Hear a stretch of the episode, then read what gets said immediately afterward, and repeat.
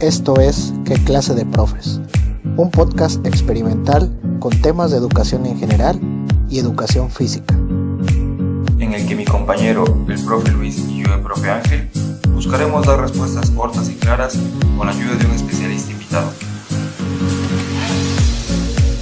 Comenzamos.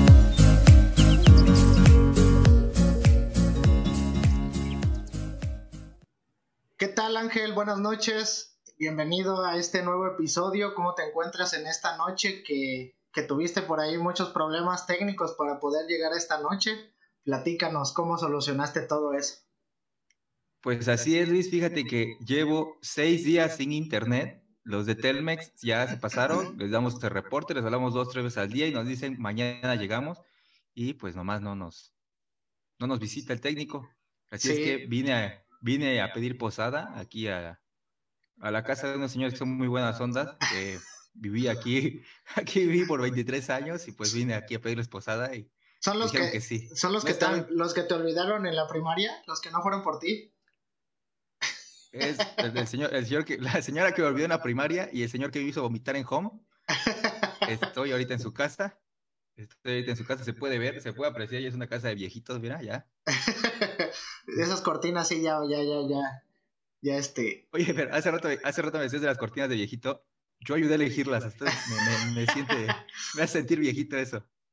Quiere decir que, que, que ya, ya, ya traes esa actitud de, de, persona adulta. Pero fíjate, este, sí, cuánto sufrimos para. De hecho, hoy, hoy que teníamos que subir un episodio, no subimos porque pues no pudimos trabajar el anterior episodio el, el día viernes, otro, otro episodio que íbamos a hacer y se nos complicó, pero ya te dije que te cambies de compañía porque Easy tiene los mejores paquetes. Aquí, aquí el bueno es Total Play y pues no llegó, no llega a donde yo vivo. Todavía no tienen cobertura, entonces vamos a esperar otro ratito. Pero bueno, Luis, te cuento que el episodio del día de hoy es patrocinado por Super Tacos El Lobo, los mejores tacos de Río Blanco, Veracruz, ubicados en Camino Nacional frente a la Escuela Secundaria Vicente Guerrero. Contamos con tacos de suadero, bistec, longaniza y barbacoa. Y el señor de esta taquería es quien me hizo vomitar en el home y que nos, ya me apoyó a pagar la membresía de Zoom. Entonces, por eso lo está patrocinando el, el, episodio y, y se comprometió que a quien llegue y diga el código al pagar qué clase de profes, le va a hacer un descuento. Ah, claro está. Claro está, los días que vaya a trabajar, porque tú bien sabes que de vez en cuando se avienta que no va a trabajar una semana. Si algo tiene ese, ese taquero es que no tiene constancia. Ese, es taquero, dependiendo de cómo amanezca, el día es como, como si se presenta o no. Pero, Las ventajas de ser el patrón, ¿no? Sí, eso sí. Oye, pero espero que no te estés clavando el patrocinio porque pues aquí no ha llegado nada de ese patrocinio. No, pues yo fui el único que pagó la membresía y a mí fue el único que me cayó el apoyo. Pues bien, Ángel, no, no demos más prisa porque nuestro invitado nos está esperando. Preséntalo, por ahí ya lo vemos, pero este, presenta al profe.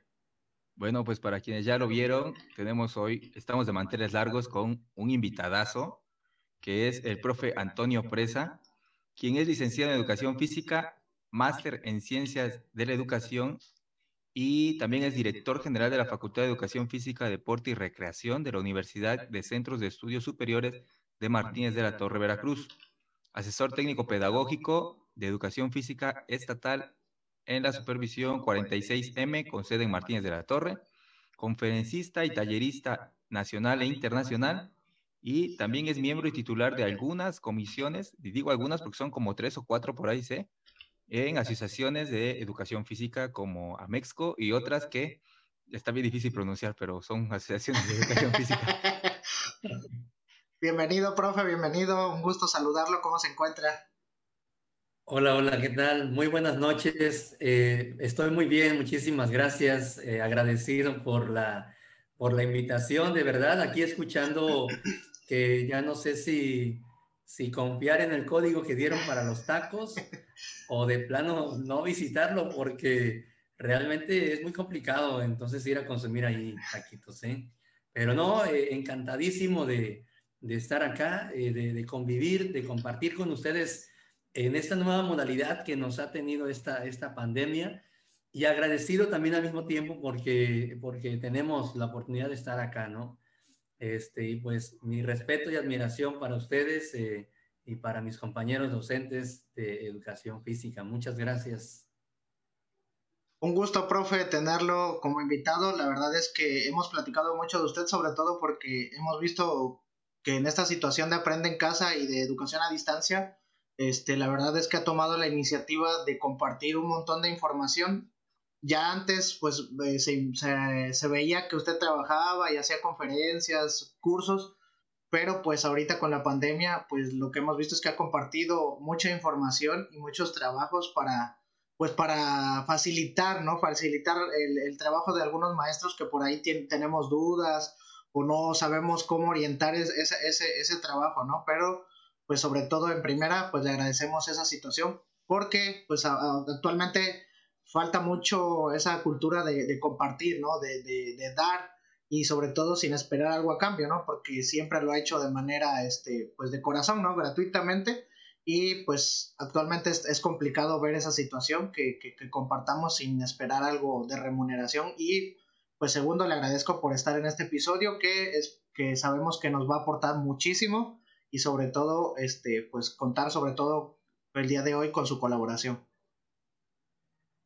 No, al contrario, muchísimas gracias. Este, estoy para servirles y lo que ustedes digan, gusten y manden, aquí estamos para ello. Profe, antes de que continuemos, este, hace rato antes de que entráramos a la transmisión, me deciste que estaba un poco nervioso por Luis. Ah, Sí, sí, sí, compañero y amigo Ángel, la verdad, este, eh, me causa un poco de inestabilidad, así lo mencioné. Me causa inestabilidad que atrás de nuestro amigo Luis no vaya a aparecer por ahí toda la saga de Crepúsculo y, híjole, nos vaya a pasar algo aquí. Porque lo que menos puede pasar es que pasen sobre Luis y luego traspasen pantallas y olvídate. Esto, puede suceder, puede suceder. Pero, me, traje, me traje mi, mi, collar de ajos y todo lo necesario para, para ahuyentar esa situación. Oye Luis, pero ¿por qué decidiste ese fondo hoy?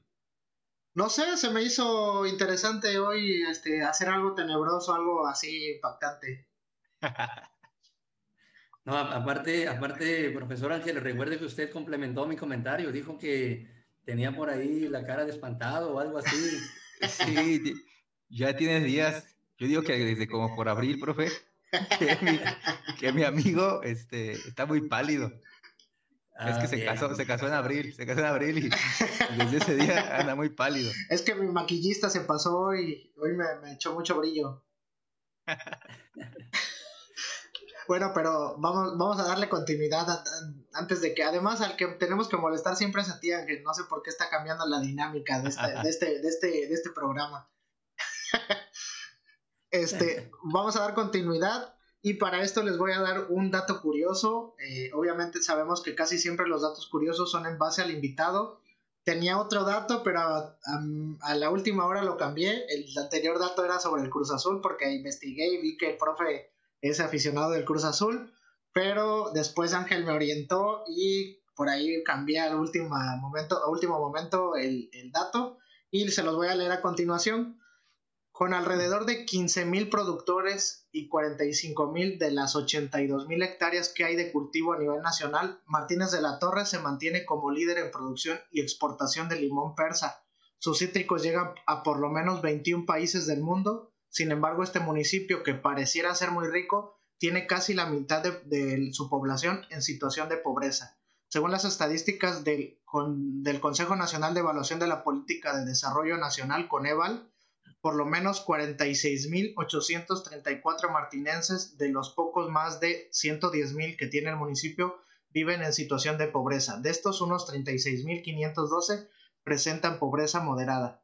La capital mundial de los cítricos, como se le conoce actualmente, exporta limones a Estados Unidos y Canadá. En un 70% Europa, 10% mercado nacional, 10% y para la industria y 10% en el continente europeo. El limón de Martínez de la Torre llega a Holanda, Inglaterra, Francia, Alemania, Bélgica, Reino Unido, España, Italia, Suecia, mientras que en Asia este producto se distribuye en Japón, Corea, Rusia y Emiratos Árabes Unidos. ¿Cómo la ven desde ahí? Y por último, me quiero despedir de este dato porque eh, platicábamos Ángel y yo que casi todos tenemos la idea de que su mayor exportador es la naranja. Y como platicábamos, vemos que no, que es el limón. Pero pues creo que todos hemos escuchado alguna vez, les voy a poner por ahí un sonido. Le venimos ofreciendo la naranja. Naranja de Martínez de la Torre, naranja dulce. Creo que todos alguna vez hemos escuchado ese sonido con la naranja de Martínez de la Torre. ¿Cómo ve mi profe? No, excelente, excelente información. Muchísimas gracias por actualizarme. Realmente este, es, es, muy cierto esa parte. Aquí le llaman la capital mundial del cítrico y, y soy orgullosamente de Martínez de la Torre, Veracruz, México. Y lo digo así, con esta extensión de la palabra orgullosamente, porque realmente creo yo que nunca debemos olvidar nuestras raíces. Siempre debemos tener bien presentes dónde estamos, hacia dónde vamos, pero lo más importante, de dónde venimos, ¿no? Entonces, este, pues muchísimas gracias, maestro Luis, por, por ese dato. Eh, luego le voy a pedir que me lo envíe de la manera más atenta, porque, ni yo lo tenía. Me costó encontrarlo, ¿eh? Me costó. Bueno, lo, lo, encontré en Wikipedia, tampoco creo que sea un gran investigador. y, y, bueno, iba a comentar algo de Cruz Azul y ya lo, lo, lo omitió, por lo que escucho. Es que había 11 datos curiosos del Cruz Azul, pero pero lo platicaremos más adelante en otro episodio con otro Cruz Azulino, pero, pero datos muy buenos. El único que, que, recuerdo era que el Cruz Azul es uno de los equipos favoritos de las casas de apuestas. Es de los equipos a los que más se le apuesta es al Cruz Azul. No sé si a favor o en contra, pero es uno de los más favoritos para apostarles, en serio. Y en las finales, en las finales es donde le apuestan en contra. ¿Qué pasó? Pues, ¿Qué pasó, profe Antonio? ¿Cómo ve Ángel? Este, me imagino que Ángel tiene un poquito mala esa información. Eso es lo que yo siento, ¿verdad? Es, es, eso es, ya sabe, eso es lo que la gente cuenta, pero pues no es, no es así como lo dice Ángel. Es correcto, lo que, lo que la gente platica. No le puede hacer mucho caso a alguien que le va a la jaiba brava de Tampico Madero, entonces. Este... Bueno, les platico por qué decidimos hacer este episodio, que el episodio este, es de estrategias didácticas. Eh, el término de estrategia didáctica en nuestro nivel de educación física es muy popular, pero a veces se nos olvida su significado, se nos olvida el objetivo de esta y nos casa o nos casamos con dos o tres este, estrategias y de ahí no pasamos, ¿no? Las seguimos aplicando y ya con esas. Este, pues la intención es querer dar a conocer el, el concepto eh, para, los, para los profes que nos escuchan de otros niveles, este, dar, dar a entender el concepto de, de qué es estrategia didáctica para nosotros y pues para los de nuestro nivel, para los chavos que están estudiando y nos escuchan, pues este, refrescarlo un poco y, y pues platicarlo aquí con el profe. ¿Cómo ven? ¿Cómo ve, profe? No, adelante, con muchísimo gusto. Aquí estamos para, para poder eh, opinar, para poder dar puntos de vista también. Y, y sobre todo, eh, me gusta la idea porque como lo comentaron a, al principio, a mí me gusta mucho esta parte de compartir de una manera altruista, ¿no? Sin, sin esperar y sin recibir nada a cambio, siempre con la finalidad de que lo que vamos compartiendo entre nosotros enriquezca nuestra labor docente profesional, nos apoye, porque realmente eh, estamos en una situación en la que necesitamos apoyos de, de todo mundo y, este tipo de apoyos son de carácter justamente didácticos para poder hacer llegar la educación física a, los estudiantes de los diferentes niveles educativos, ¿no? Sí, y como, como bien mencionaba este Ángel, este, a veces nada más nos vamos con lo poquito que sabemos y no llegamos a comprender la gran baraja de estrategias didácticas que tenemos a nuestra disposición, sobre todo en la clase de educación física, que pues podemos aprovechar de una o de otra manera y nos casamos con dos o tres porque pues son las que nos salen chidas y pues ahí nos vamos, ¿no? Ahora para esto les voy a leer primeramente el concepto de estrategia, tal cual. Eh, primero les voy a hablar una en general y, una más específica a lo que vamos a trabajar hoy. Una estrategia es el arte de proyectar y dirigir las operaciones militares, especialmente en la guerra. Esa es una en general. Y ahora una más, más elaborada hacia lo que platicamos hoy. Es una serie de acciones muy meditadas, encaminadas hacia un fin determinado. ¿Cómo ve, profe, eh, en cuanto a la estrategia, en cuanto a este aspecto de que son los pasos ordenados para obtener o para, para buscar algo? Sí, bueno, definitivamente me parece que el término de estrategia no solamente lo utilizamos en, la educación, sino también hasta cierto punto lo podemos llegar a ocupar en la vida diaria, ¿no? Eh, en, términos educativos, la estrategia prácticamente es la que puede llegar a, limitar o a delimitar eh, un espacio educativo y sobre todo también nos permite el logro de, aprendizajes significativos, ¿no? Eh, parte de, la, estrategia como tal, eh, creo yo que es uno de los, elementos que, creo, es uno de los elementos que fundamenta también una planeación didáctica, que viene inmerso también y es parte de la didáctica también de, de la educación física, ¿no? Sí, muy bien, como lo dice el profe. Este, les voy a leer el concepto de didáctica para que vayamos aterrizando ya el concepto de estrategia didáctica como tal. La didáctica es una disciplina del campo pedagógico que tiene como objetivo de estudio la práctica de enseñanza. A grandes rasgos, se encarga de articular los planes y programas o proyectos pedagógicos con los modos de enseñar o las teorías de aprendizaje. ¿Sí me di a entender más o menos, profe? ¿Cómo ve usted? No, sí, sí, está, está bastante bien. Eh, la didáctica como tal de la educación física en, un caso muy personal, siempre la he llevado más a la relación de, eh, entre el alumno y el profesor. Todo lo que podemos lograr eh, de manera conjunta también forma parte de la didáctica y forma parte de todo lo que podemos construir en cuanto al, desarrollo de ellos se refiere.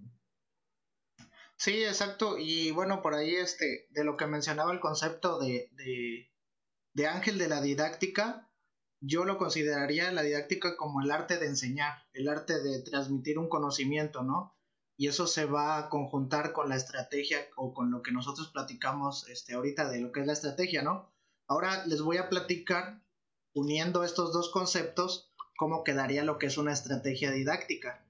La denominación de estrategias didácticas se, generalizó en los años 90 en la reforma educativa con base en el constructivismo, juzgándose que era un concepto menos rígido que el método que podría permitir una dirección del aprendizaje más flexible y adecuado. Las estrategias didácticas son un proceder en el que se sistematiza de manera flexible una serie de procedimientos determinados intencionalmente para propiciar el aprendizaje significativo y estratégico que favorecerá la participación dinámica y comprometida de los educandos. Ahora, aquí ya se ve esa conjunción del, del, camino, de la serie de pasos para lograr un fin en específico, que en este caso sería un aprendizaje significativo. ¿Cómo ve, profe, esta situación de las estrategias didácticas y sobre todo qué tan importante es tener una estrategia didáctica bien organizada?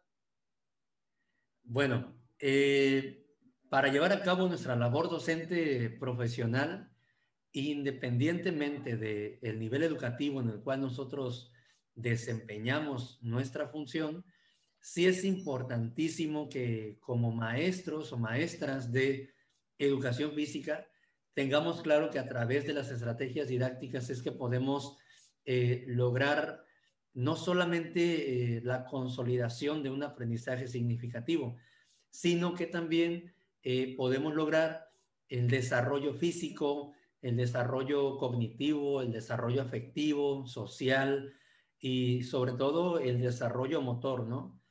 Que prácticamente eh, es una de las tareas principales que tiene el maestro de educación física, el, enseñar y educar a través del movimiento. Y para ello utilizamos las estrategias didácticas.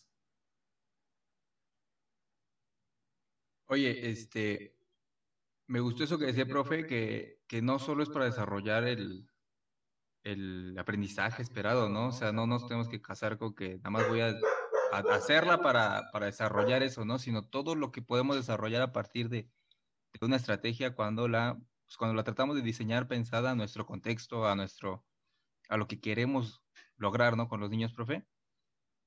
Sí, totalmente. De hecho, si, hacemos un análisis eh, no tan profundo, un análisis eh, por, por, por, encima de lo que es este tema, eh, vamos a llegar a localizar que todas las actividades que hacemos, los juegos, los cantos, las dinámicas, prácticamente las, las fundamenta una estrategia didáctica.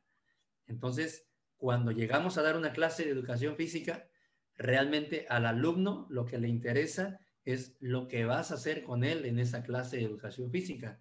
Y lo que, la dirección que tú vas a tomar en el momento de la clase es justamente a través de una estrategia didáctica, ¿no?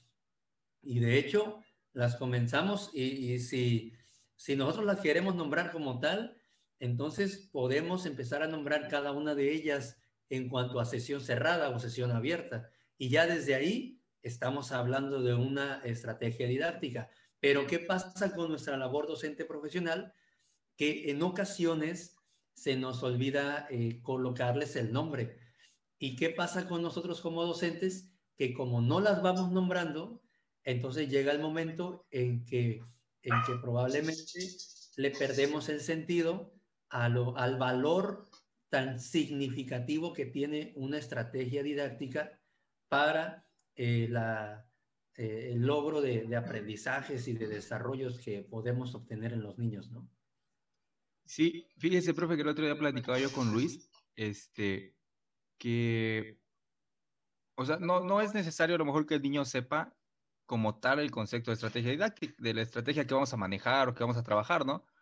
Pero a veces sí es bueno mencionarlo a los compañeros, ¿no? Para que sepan que el día de hoy estoy trabajando no un circuito, sino que estoy trabajando un, una gincana o estoy trabajando un circuito de aventura, estoy trabajando ahora sí un circuito de acción motriz, este, porque pues cuando nosotros nos ponemos el, nombre, como decía usted, y nos ponemos el objetivo, tenemos bien claro lo que vamos a hacer, ¿no? A que si nada más lo dejo al aire, como que se, se pierde el sentido, ¿no?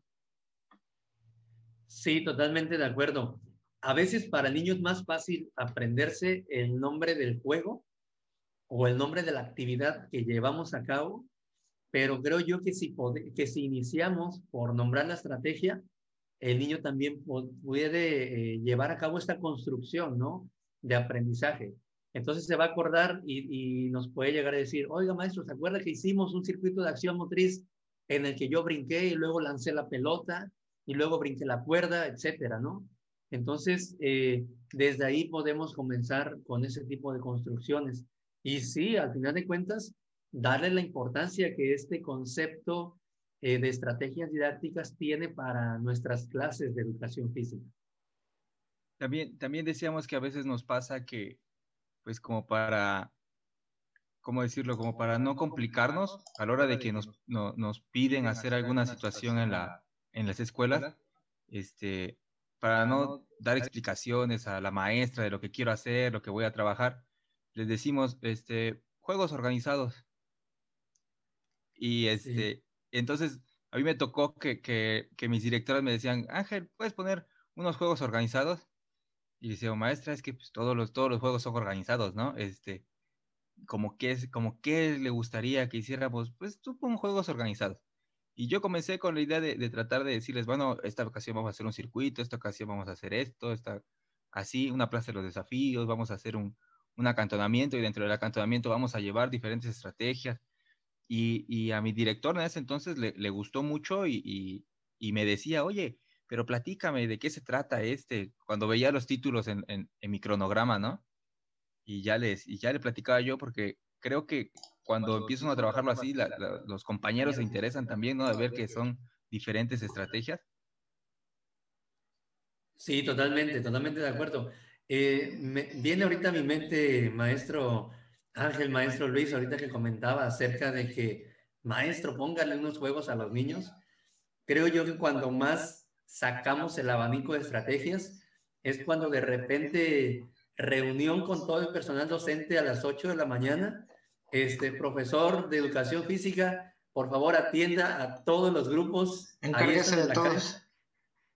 Encárguese de todos y este, y tú dices, híjole, pero en ese momento es algo que es espontáneo y, es donde mayormente eh, sacas el repertorio, ¿no? Eh, de, de, estrategias didácticas, porque no puedes tener al alumno con una sola, o sea, a lo mejor puedes iniciar con una activación física, pero de repente te dicen el, eh, director, la directora, profe, adelante, yo me encargo de, de, los grupos, pero ¿qué tiempo dura la reunión?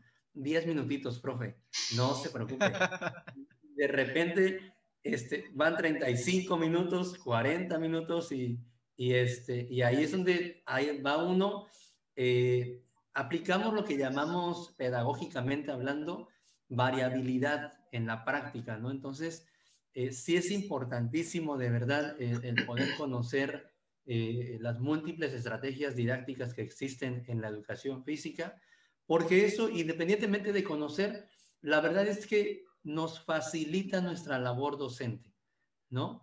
Eh, el maestro de educación física debe de tener esa, esa, esa parte práctica de poder tomar una decisión rápida y de poder actuar de manera rápida para poder satisfacer las necesidades tanto de, de, nuestros compañeros docentes, de directores, directoras, pero principalmente de, los niños, ¿no? De las niñas que la verdad las necesidades de ellos hoy en día y, generación tras generación son bastante, bastante grandes.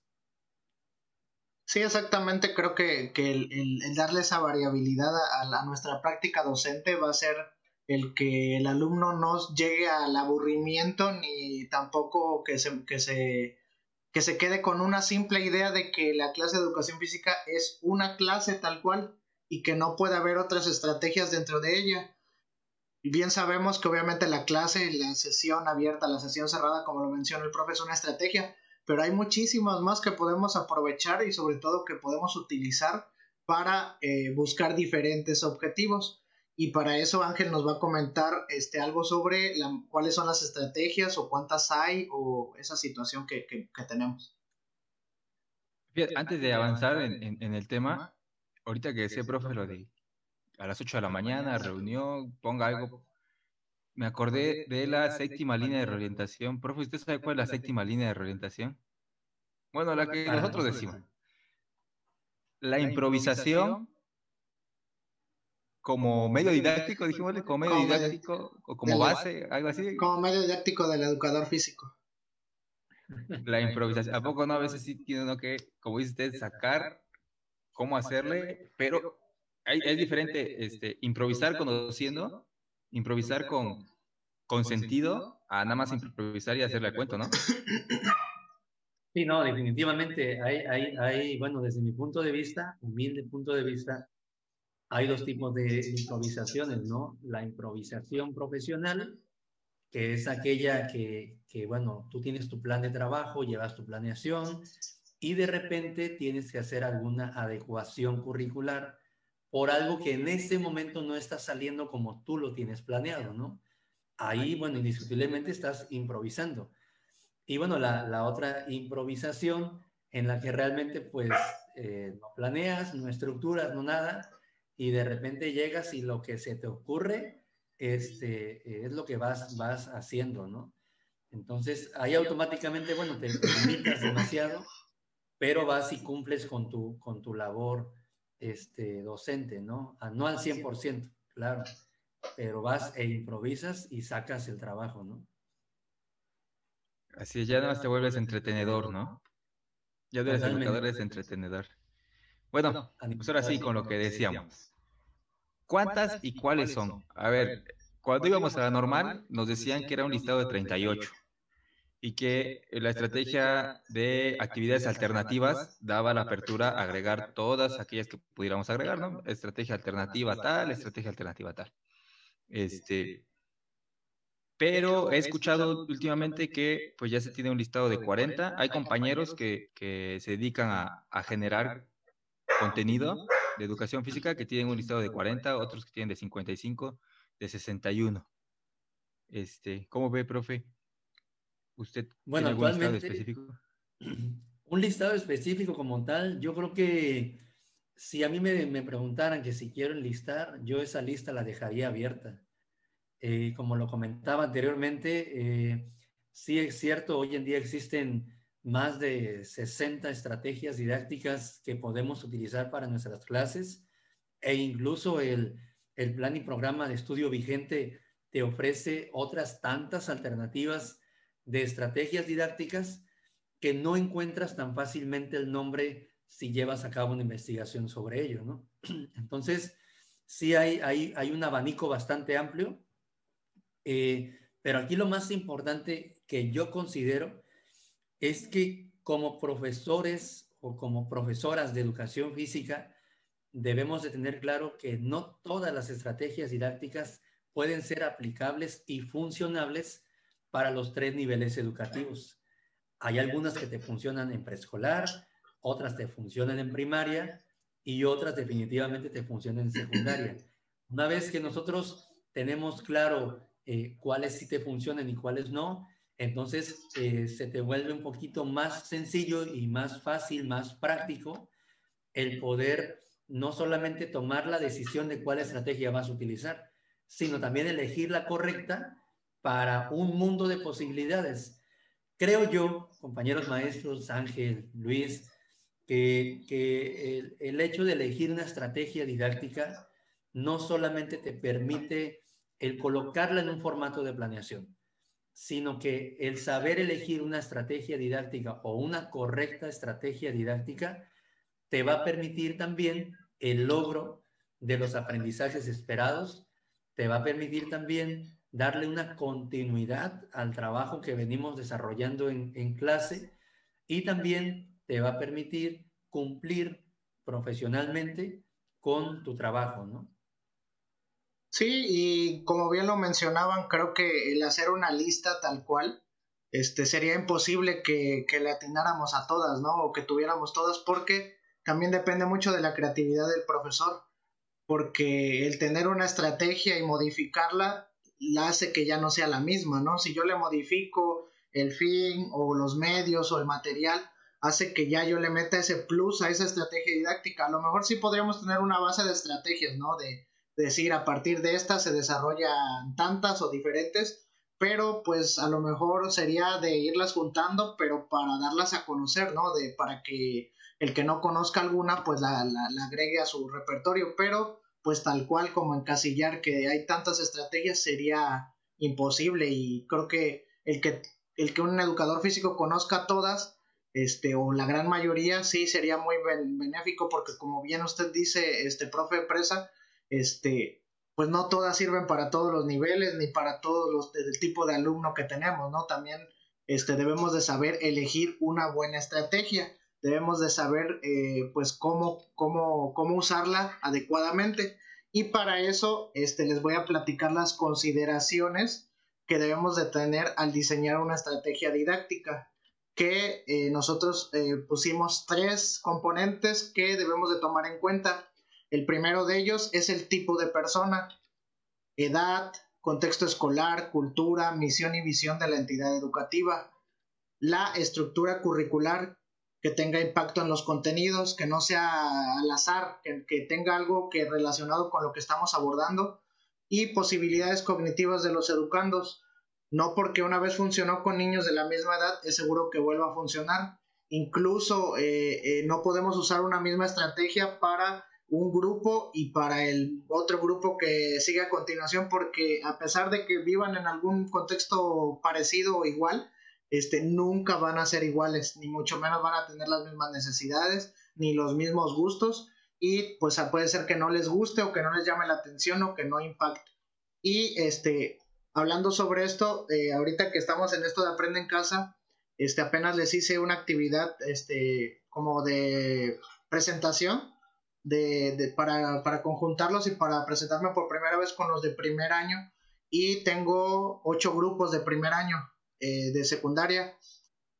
E hice una estrategia bien fácil que era nada más para, para poquito tiempo, que era adivinar una película o una canción con emojis. Se los iba yo poniendo ahí en, en, Teams y les iba presentando, por ejemplo, una hormiga y un escudo y eran los Vengadores, ¿no?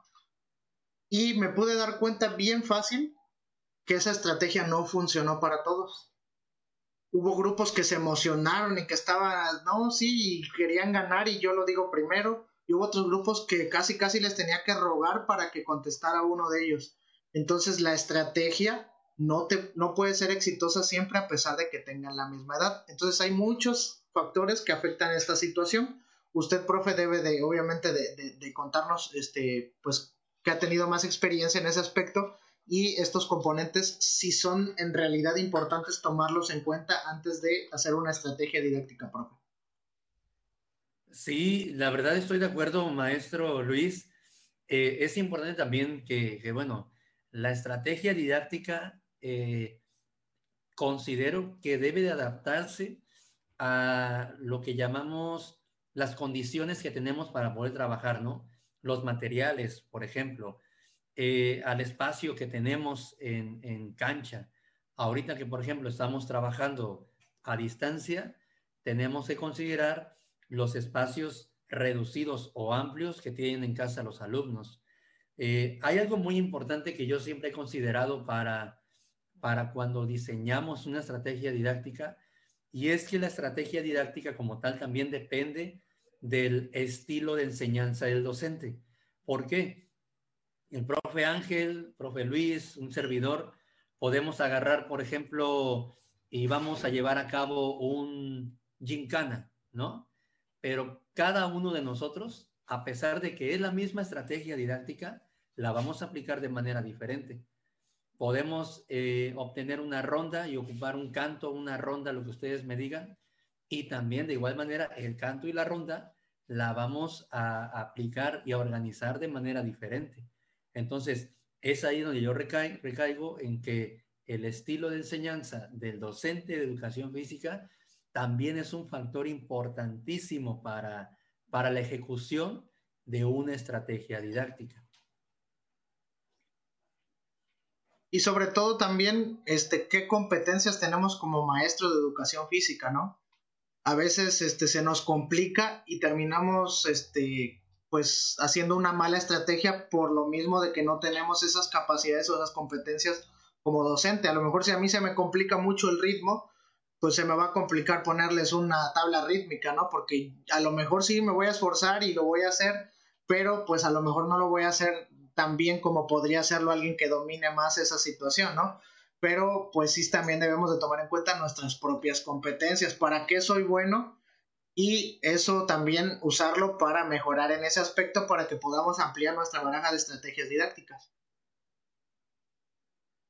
Fíjate que también, también cuando decíamos de la misión y la visión de las entidades educativas en donde estamos, a mí me tocó estar cuando yo era, cuando iba en la, universidad, en un jardín de aquí de Orizaba, en el que así, en su, en su, en su misión, o bueno, no me acuerdo si, en la visión creo que que mencionaba la palabra este, innovar, ¿no? O sea, lo que Jardín buscaba era situaciones de innovación. Y, este, y por lo regular, mis compañeros que estuvieron antes que yo ahí haciendo práctica y yo, pues nos, nos, dedicábamos a tratar de sacar formas diferentes, este, hacer cosas pues, atrevidas dentro del jardín, que se vieran bonitas, que, que dieran realce. Y la directora nos apoyaba y nos promovía y decía, ¿y ahora qué viene? ¿Y ahora qué quieres hacer? ¿Qué buscas? ¿No? ella constantemente buscaba que innováramos. Y cuando estuve eh, en otra escuela ya como profe, me tocó que cada vez que quería yo innovar, que quería sacar algo diferente, me decían, no, no, profe, aquí, no, no, no, no, no, no, como, o sea, no me frenaban, ¿no? Y, y yo no entendía por qué, yo decía, bueno, pues, ¿qué les pasa, no? Ahorita que lo estoy analizando, entiendo y digo, bueno, también eran compañeros ya de edad más avanzada, este, que no, pues ya no estaban tan con las ganas tanto de innovar a lo mejor y que no, pues no tenían ese, no iban, no íbamos en la misma línea, ¿no? Y yo pues me tenía que pegar a la línea de, lo que mi escuela demandaba, ¿no? También. Totalmente. parte de lo que comenta maestro Ángel, eh, vea usted que, qué barbaridad, maestro Luis. Excelente. Es lo, que estoy viendo, ¿no? Excelente. Usted puede estirar su brazo izquierdo ahí Y este, sí, rapidito. Es, ese color de, naranja se maneja acá en Martínez de la Torre, Veracruz. Ese colorcito. Sin químicos, sin nada, es todo natural. Excelente. Así es. Y bueno, retomando el tema de, después de este paréntesis, mis estimados colegas, este, retomando el tema del profe Ángel, vean maestros que la innovación como tal en la educación física, esta pandemia nos vino a poner pero exactamente en lo que tenemos que hacer, ¿no? Eh, si el, controlar alumnos supone un reto docente, pues ahora hacerlo a distancia eh, nos tuvo que eh, dar ese punto de partida para poder innovar. Y no solamente innovar en estrategias didácticas, sino retomar la era digital y las herramientas digitales como una estrategia para poder hacer llegar también nuestras actividades. Y acerca de la innovación, yo considero importante que para poder innovar en el tema de estrategia didáctica, debemos de conocer eh, lo mejor que se pueda a nuestros alumnos. Si somos docentes que no conocemos a nuestros, a nuestros estudiantes, entonces sí se nos va a complicar un poquito más estar innovando estrategias didácticas. Pero si estamos al pendiente de ellos, si atendemos sus necesidades, características e intereses, inmediatamente vamos a engancharnos con ellos y puede ser muchísimo más productivo la, la aplicación o no de cierta estrategia didáctica. Sí, mucha razón, profe. Tiene usted razón de de hay que conocer a los alumnos y este y el contexto y todo lo que mencionamos, ¿verdad? Ahora trabajar en base a eso y no no nada más este como lo mencionabas ser este improvisado en ese aspecto, ¿no? Creo que el eh, nosotros somos una un, una profesión en la que estamos trabajando con personas y que podemos generar algo equivocado, incluso llegar a lastimar a un alumno por una estrategia mal organizada, por una estrategia mal planeada y que pues no queremos eso, ¿no? Porque no solamente es el, problema para el alumno, sino para nosotros como, como maestros, no tomar en cuenta ese, ese aspecto. Sí, totalmente de acuerdo. Vea, esto, eh, bueno, compañeros, maestro Ángel, maestro Luis, eh, he tenido la oportunidad, eh, y lo cual yo agradezco muchísimo, esta pandemia nos ha dado la oportunidad de poder participar en diferentes eventos, congresos y conferencias. A raíz de ello, vean que el tema de estrategia didáctica, aunque muchas veces no se menciona, eh, de ahí parte todo lo que hacemos, ¿sí? Eh, de los procesos que yo he hecho de investigación sobre definiciones de estrategia didáctica, hay uno que, que a mí me gustó mucho. ¿Y por qué me gustó? Porque es un concepto que engloba todo lo que podemos llegar a hacer, no solamente en educación física a, distancia, como estamos ahorita, ¿no? Sino cuando regresemos de manera presencial, este tema que estamos abordando el día de hoy, que son estrategias didácticas, tiene una conceptualización eh, que si me permiten, pues se las, se las comparto. Eh, eh, para, para investigaciones que hice, la estrategia didáctica son eh, recursos meramente pedagógicos que el docente va a disponer para poder buscar mediante el logro de los diferentes propósitos educativos eh, la consolidación de los aprendizajes eh, esperados en educación física. ¿sí?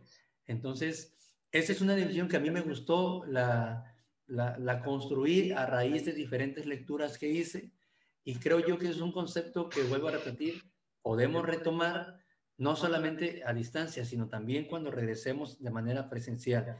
Que indiscutiblemente, cuando regresemos de manera presencial, esas estrategias didácticas que veníamos acostumbrados a utilizar tendrán que dar un giro de 360 grados para poder atender eh, eh, la parte física, la parte cognitiva, afectiva, social, pero algo más importante todavía, tenemos que crear estrategias didácticas pertinentes que atiendan la parte emocional de nuestros alumnos y socioemocional de nuestros estudiantes, ¿no?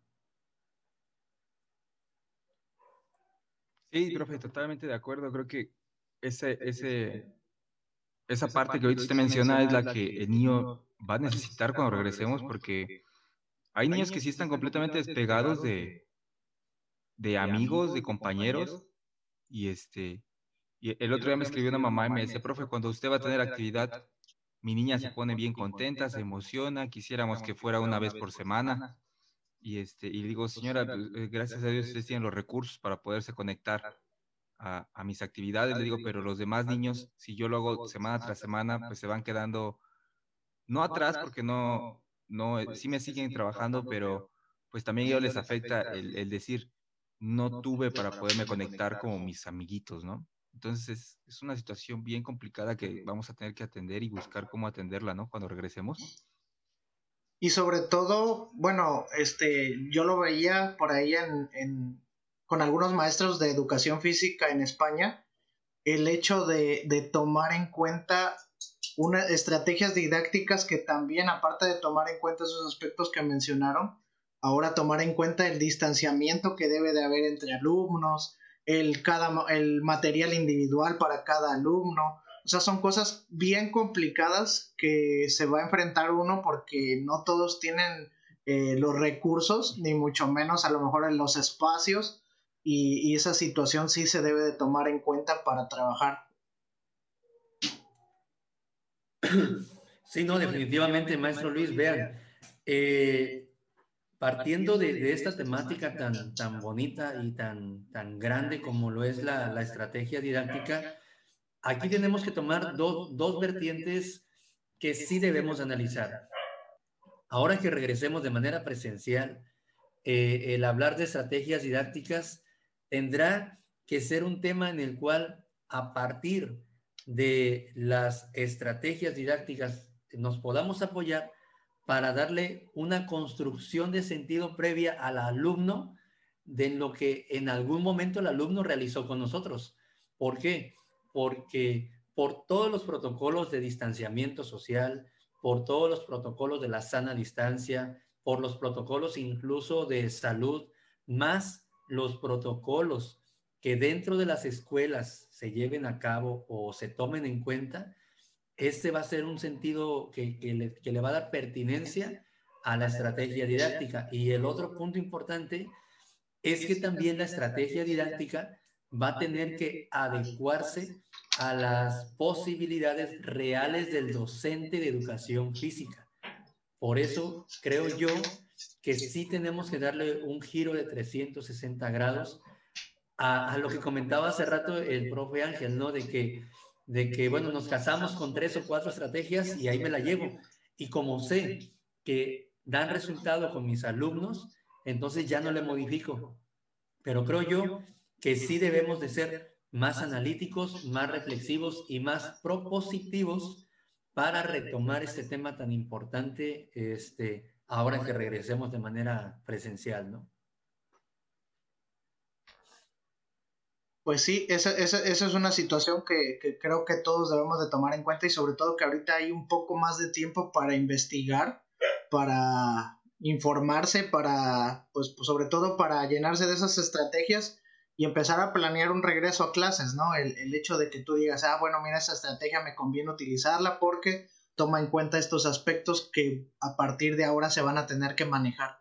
Entonces creo que sí es una oportunidad para que tomemos en cuenta esa situación y este Ángel, no sé si nos quieras platicar eh, cómo podemos seleccionar la estrategia adecuada que queramos ocupar. Sí, claro, pues yo tengo aquí cuatro puntitos que consideramos que son adecuados para seleccionarlas, a lo mejor y, y haya más, tengan más para poder este, agregar, pero les voy a platicar los cuatro que tenemos anotados en nuestro guion. Eh, el punto número uno es la participación. Eh, saber cuántos niños o cuántos, cuántos niños, cuántos padres o cuántos niños nada más vamos a tener y cómo es su participación, ¿no? Tenemos que también estar conscientes de, de qué características tienen para poder participar los, los, las personas involucradas. El número de personas que involucramos, este, el alcance que queremos lograr con esta y el tiempo que nos permiten para implementarla. Si me van a dar media hora, no puedo implementar una estrategia que, por muy bonita que se vea, va a durar hora y media, ¿verdad? Entonces tengo que, considerar, porque si no, a veces pasa que uno planea bien bonito su actividad y cuando te das cuenta, pues ni salió, pero porque en realidad no planeaste o no consideraste las situaciones que, que iban a pasar. Como ven, algo más que, algún otro, otro punto que considerar para seleccionar una estrategia. Yo complementaría, la, verdad, maestro Ángel, eh, bastante atinado su comentario. Yo lo que podría complementar respecto a, cuáles son las decisiones que se toman en el momento de, de, seleccionar alguna de ellas, es que, vean, la, la estrategia didáctica debe de tener la capacidad de poder orientar la construcción de conocimientos lo más significativo posible. Y juntamente con ello, pues sí, todo lo que comenta maestro Ángel eh, va a llegar a posibilitar también que se puedan elegir incluso hasta los materiales que vamos a utilizar, ¿no? Porque es junto con, con la estrategia que nosotros vamos a tomar en cuenta. Sí, sobre todo eso, este, creo que es, es, es, tomar en cuenta esos aspectos. Hay muchos más que podemos tomar en cuenta y sobre todo considero que en, cuanto a, a, lo que mencionabas, Ángel, en cuanto al alcance, se podría tomar en cuenta no tanto de cuántas personas queremos incluir, sino qué queremos lograr, ¿no? ¿Qué es lo que queremos conseguir? ¿Cuál es el objetivo? ¿Cuál es el propósito de nuestra estrategia? Que al fin y al cabo eh, de ahí parte todo, ¿no? primero tengo que tomar en cuenta cuál es el objetivo y el propósito y de ahí se desprende todo lo demás para poder elegir una estrategia didáctica adecuada. Sí, bien, bien dicho Luis, gracias por corregirme y este y oye, antes de, antes de que continuemos, ahora a ver, antes de que continuemos, ahora, sí haz tu payasadita que estabas haciendo ahí con la naranja. es que estaba, estaba muy buena, Ángel. Mira, es que aquí me dijo el profe que aquí agarrara y yo estiré mi mano y mira. ah, a ver, se borra, se borra. Porque es que como está verde y mi fondo es verde, por eso se borra. Pero ahí está mi naranja. Bien. No, es naranja, eso es limón. Es verde, es verde, es verde. Es que apenas estaba, la corté antes de tiempo, profe. No, es de Martínez. No es de Martínez. No. Definitivamente no. Tache por eso, tache por eso. bueno, eso, ese saludo pareció más este una despedida de Wakanda por siempre. Wakanda forever. ¿Por qué me dice, profe? ¿Por mi color? si tú ahorita te ves güero, Luis. Es que mi maquillista hoy se rifó con, con mi base. Oigan, profes, este, ahora a manera de culminación de, de, este, de este gran episodio, este, me gustaría este, saber eh, cuál es la estrategia que ustedes prefieren. No quiere decir que sea la única que hagan, sino cuál es la que más les gusta realizar o la que más este, resultados positivos han tenido de acuerdo al contexto en el que se encuentran o de acuerdo al nivel de, de, de educativo en el que se encuentran. Profe Antonio, ¿cuál sería la recomendación de estrategia que a usted le ha funcionado? Bueno, eh, actualmente eh, un servidor ya está en, supervisión. En su momento, bueno, tuve la oportunidad de trabajar más de 10 años en clase directa. Actualmente que estoy ya como apoyo técnico, este, les puedo decir que mientras estuve eh, como maestro en clase directa, que bueno, es algo que yo amo y, amaré por, por, siempre esta, esta labor tan noble. Eh, en caso muy particular, a mí siempre me gustó, y no porque el sistema nos lo pidiera, sino siempre me gustaba motivar a los alumnos al inicio de la jornada escolar a través de activaciones físicas. ¿sí? si, si el clima me lo permitía, bueno, eh, eh, fue uno de los proyectos que yo le, le presenté a mi director en aquel entonces y luego, bueno, yo tuve como, tuve como tres directores, me acuerdo, en un año, pero este, fui presentando proyectos este, y bueno, a cada director que llegaba, que por cierto mis directores llegaban solamente a jubilarse a la escuela donde yo estuve, Eh, eh, bueno, eso no tenía por qué decirlo, ¿verdad? no, sí, sí. ya lo dijimos. no, bueno, eh, colegas, a mí me funcionaba muchísimo iniciar la jornada escolar con activación física, ¿no? Y bueno, les iba yo variando. A veces les pedía que una pelotita de papel, a veces les pedía que un pañuelo, cuando se podía, un globo, etcétera. O sea, no solamente era una activación de venir y poner música por ponerla y, y manejar tiempos de acuerdo al ritmo de la música, no. Era una activación física en la que realmente interactuaran, cambiaran de lugar, etcétera. Para lo que era, eso era para la jornada, para el inicio de la jornada, ¿no? Para cuando lo que platicábamos, ¿no? De, de, yo creo que muchos colegas se van a identificar cuando hay reuniones de que te dejan a los grupos, a mí siempre como, como organización me funcionaba la organización en subgrupos, que al final de cuentas es un método de enseñanza, ¿no? Esa me funcionaba, dividir y de igual manera ahí hacíamos juegos organizados, ¿no? ¿Qué tipo de juegos organizados?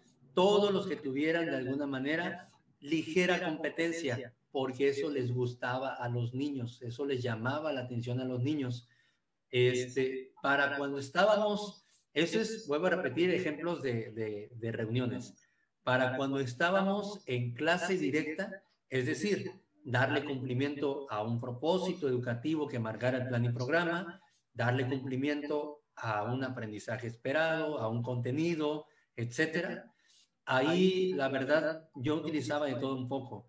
Utilizaba, dependiendo del grado educativo, yo estuve trabajando en primaria, eh, un año trabajé en, dos años trabajé en preescolar y en esos dos años estuve trabajando desde preescolar hasta nivel universitario.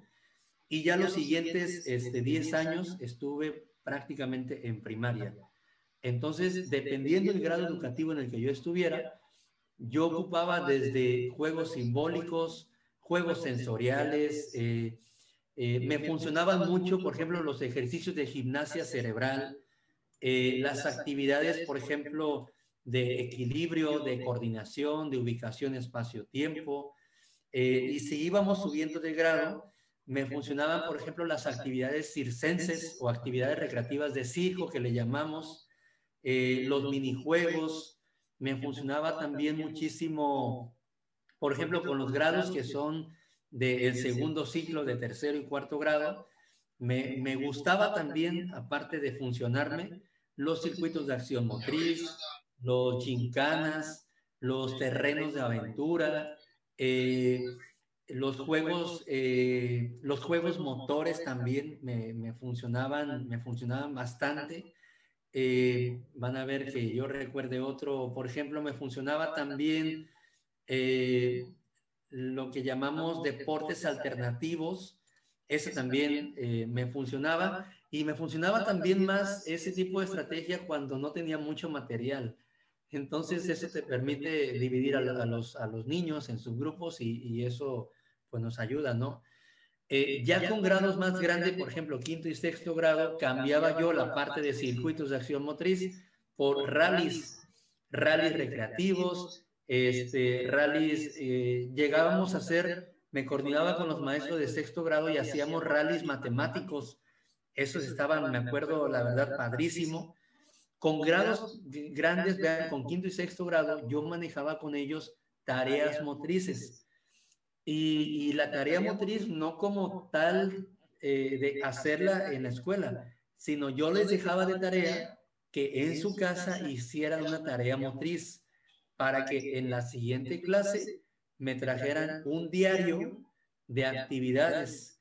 Entonces, el diario de actividades para mí era una estrategia didáctica que la ocupaba para poder llevar a cabo una evaluación y lo ocupaba como sustento y como fundamento para poder sustentar una calificación también. Entonces, eh, tuve diferentes generaciones. Había generaciones que, por ejemplo, les gustaba mucho las actividades de expresión corporal. Había generaciones que, la verdad, tenían dos pies izquierdos igual que yo. Entonces, este, no, no, les, no les gustaba muchísimo eso.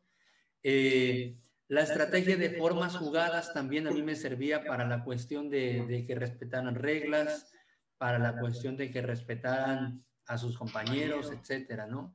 Los retos eh, motrices individuales y retos motrices colectivos también me funcionaron muchísimo, ¿no? Y bueno, eh, por mencionarles algunos maestros, algunas estrategias, ¿no? Que a mí me, me han llegado a funcionar.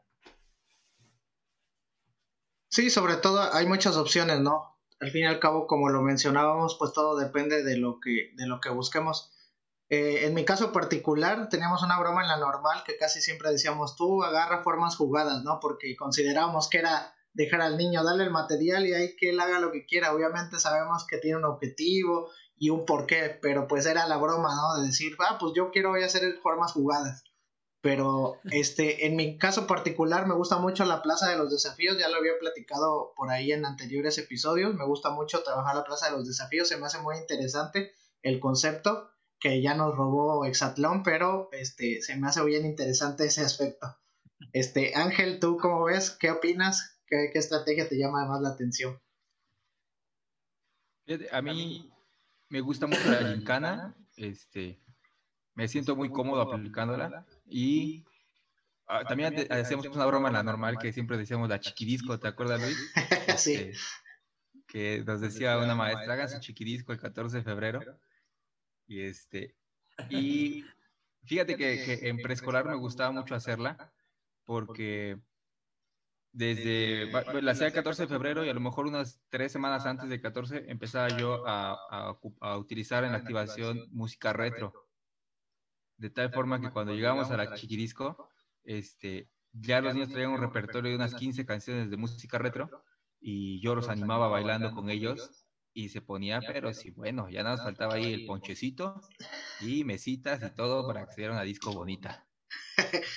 se armaba en grande, vaya. veo que platican este, anécdotas de ahí de la, bueno, de cuando estudiaron en la normal. Vean que no sé qué pasó con mi generación, pero yo la normal, eh, con nosotros no bromeaban, nosotros en la normal eh, estudié con compañeros que eran... Eran muy este, serios. Serios, igual que yo, la verdad. Este, tuve, docentes también bastante serios, bastante disciplinados, este, y también estudié en una escuela normal. Entonces, pues eso ayuda muchísimo porque pues eh, no, está, no es uno tan, tan idiático, ¿no? En, en, ese sentido. Pero yo no les puedo platicar alguna anécdota así como ustedes dos de, de que bromeamos con algo, porque no, no bromeamos nosotros, nosotros éramos 100% este, pedagógicos y serios y cero alcohol. Y, a lo que iban, a, a, lo que iban, ¿no? A lo que a prepararnos para la docencia a prepararnos para, para trabajar este, 30 años y no sabíamos que años más tarde iban a cambiar eso y ahora te jubilas a tus 37 años o 40 de edad. Pero, pero, eso, pero sí debe tener otras anécdotas, profe, que, que ya lo invitaremos a otros episodios que espero que nos acompañe, en el que trabajaremos un poquito de manera más informal. Y sí, se, sí se puede más informal que, que, que, que esto de bajar la naranja este, sí se puede. Y lo, vamos a invitar, espero que pueda participar en, otros este, capítulos que son un poquito más, más de, de, WhatsApp. Y ahí nos va a contar unas anécdotas que yo sé que a lo mejor no de la normal, pero, pero sí debe de haber otras. No, pues con muchísimo gusto me avisan porque realmente, vuelvo a repetir, no tengo. Entonces sí tendría que buscar a lo mejor en ese en este episodio me la pasé yo escuchándolos, ¿verdad? Y no platiqué nada. Pues Ángel. No, este... mira, el, profe, el profe, así con que anda dando cursos por varios lados, pues ya nada más con, con eso ya tienes que tener bastantes anécdotas de, de todo lo que pasa en los cursos. lo que ah, pasa... bueno, sí, cuando he asistido así de manera presencial, sí, hay muchas. Lo que pasa en los, pero lo que pasa en los cursos se queda en los cursos. no, y, tiene que transportar la información. También les puedo platicar lo que pasa detrás de las cortinas antes de pasar al escenario a dar una conferencia. Ese episodio estaría bastante bueno. Estaría bueno. Porque uno, uno los ve ya enfrente, este, pero no sabe uno lo que, luego lo que pasó previo a que dieran el taller, a que dieran la conferencia, ¿no, profe? Así es, sí, sí, sí. O luego cuando, cuando, tienen que viajar bastantes horas para poder llegar a dar un taller, este, también es interesante todo lo que, todo lo, que, sucede antes del taller, ¿no? Sí, yo creo que algún día valdría la pena, ¿no? Esa parte, eh, eh, todo lo que conlleva eh, impartir una conferencia, impartir un taller, este, la preparación, la investigación, el diseño, este, bueno, eso ya, si fijan, hasta cambiamos el tono, ¿no? sí, ya, ya. Bastante, bastante serio, bastante delicado, porque pues con la información no se juega si tratamos de ser, de apoyar, de apoyar con propuestas apoyar con propuestas para que a partir de ellas cada compañero construya la propia.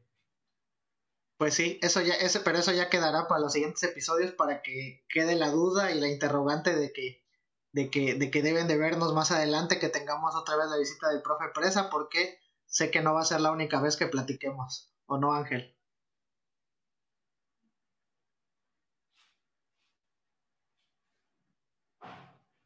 Creo que Ángel, no nos escucha, no nos escucha, creo Ángel. Se quedó, se le fue la pila al audífono, pero bueno.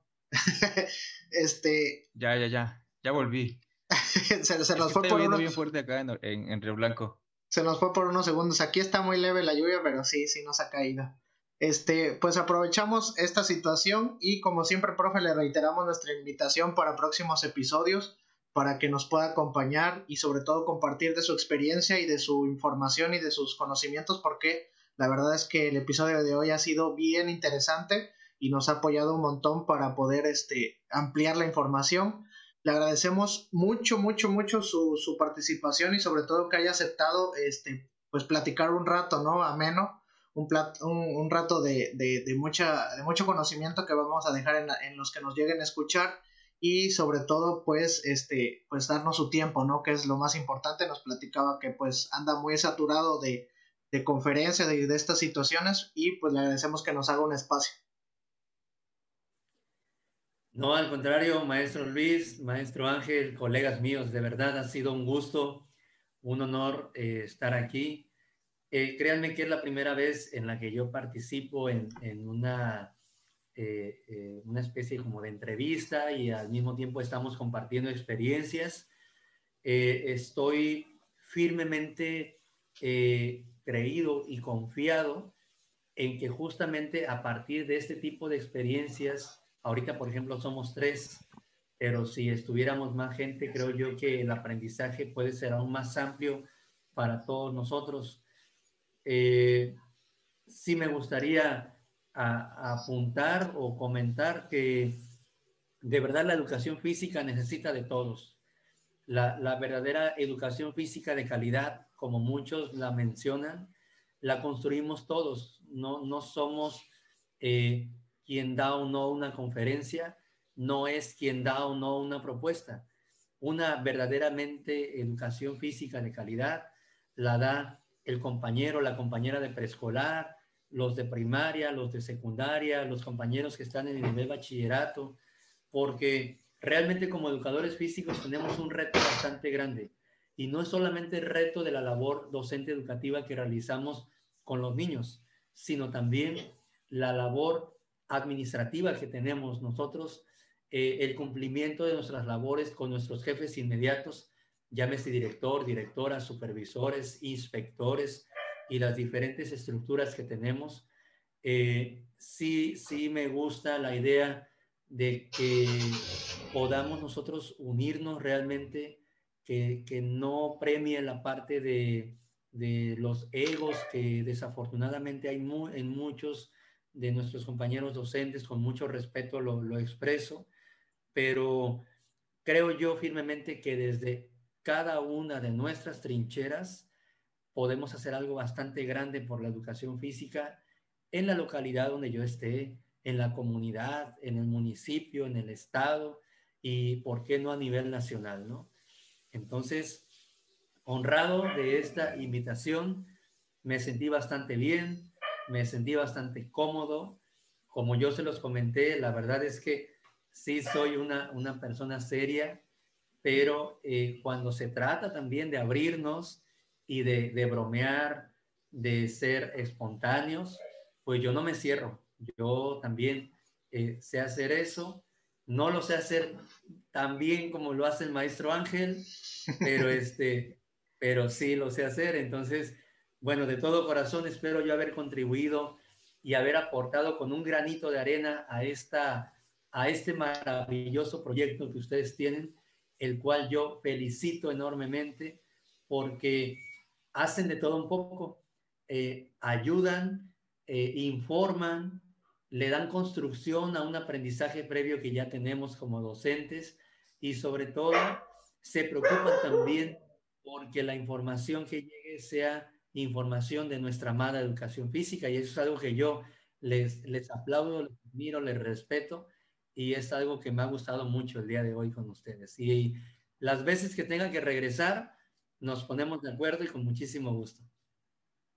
No, hombre, profe, pues muchas gracias, de verdad. Yo cuando, cuando empezamos a idear esto, Luis y yo, desde los primeros nombres que salieron fue el de usted. Yo le dije a, Luis, mira, checa el perfil de profe, y, pero decíamos, no, pues tenemos ya que tener algo avanzado para que se vea que esto es, pues no nada más de relajo, que también es serio, ¿no? Porque profe es alguien preparado que queremos invitar y que, pues, que, que se vea que le estamos dando la importancia de, de alguien que como ya lo mencionamos, tiene la preparación y que ama la educación física y este y sobre todo como ahorita nos decía, pues que no hay egos y que nos quiso apoyar y colaborar con nosotros. Muchas gracias, profe, nuevamente. Lo admiro y pues también le pido que nos comparta su canal de YouTube. Tiene un canal de YouTube, ¿verdad? Y Sí, sí, sí. Bueno, en, en, redes sociales como tal, en Facebook yo aparezco como Lev Antonio Presa. Bueno, realmente aparezco como Lev Antonio Presa en todo. En Facebook, en YouTube, en Twitter, que bueno, ahí es este arroba Lev Antonio Presa. En Instagram igual. Este, pero en todo estoy como Lev Antonio Presa. Ahorita, la verdad, muy pronto vamos a abrir también por ahí una página eh, de, educación física. Eh, no sé si haya tiempo, ¿no, maestros? Pero miren, Antonio Presa en particular, se, no, no me preocupo, me ocupo por ofrecer apoyo técnico pedagógico a través de herramientas o propuestas que le puedan servir al maestro en su labor docente educativa.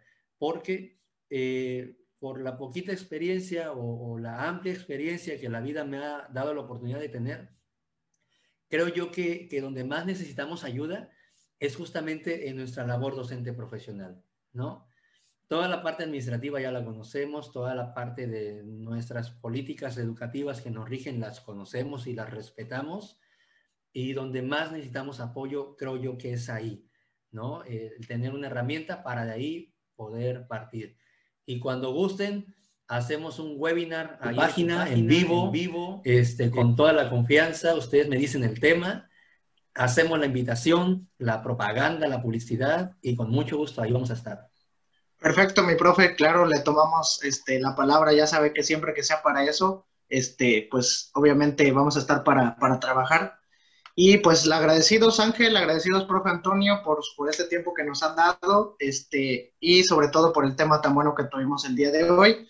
Eh, culminamos con este, nuestras páginas para que nos sigan a nosotros también en qué clase de profes en Facebook, YouTube y Spotify. Ahí pueden escuchar nuestros episodios. Y una vez más, profe, muchas gracias. Ángel, igual. Y un excelente episodio y que tengan excelente día, noche o tarde conforme nos estén escuchando. Hasta la próxima. Gracias a todos. Muchísimas gracias. Bye. Bye.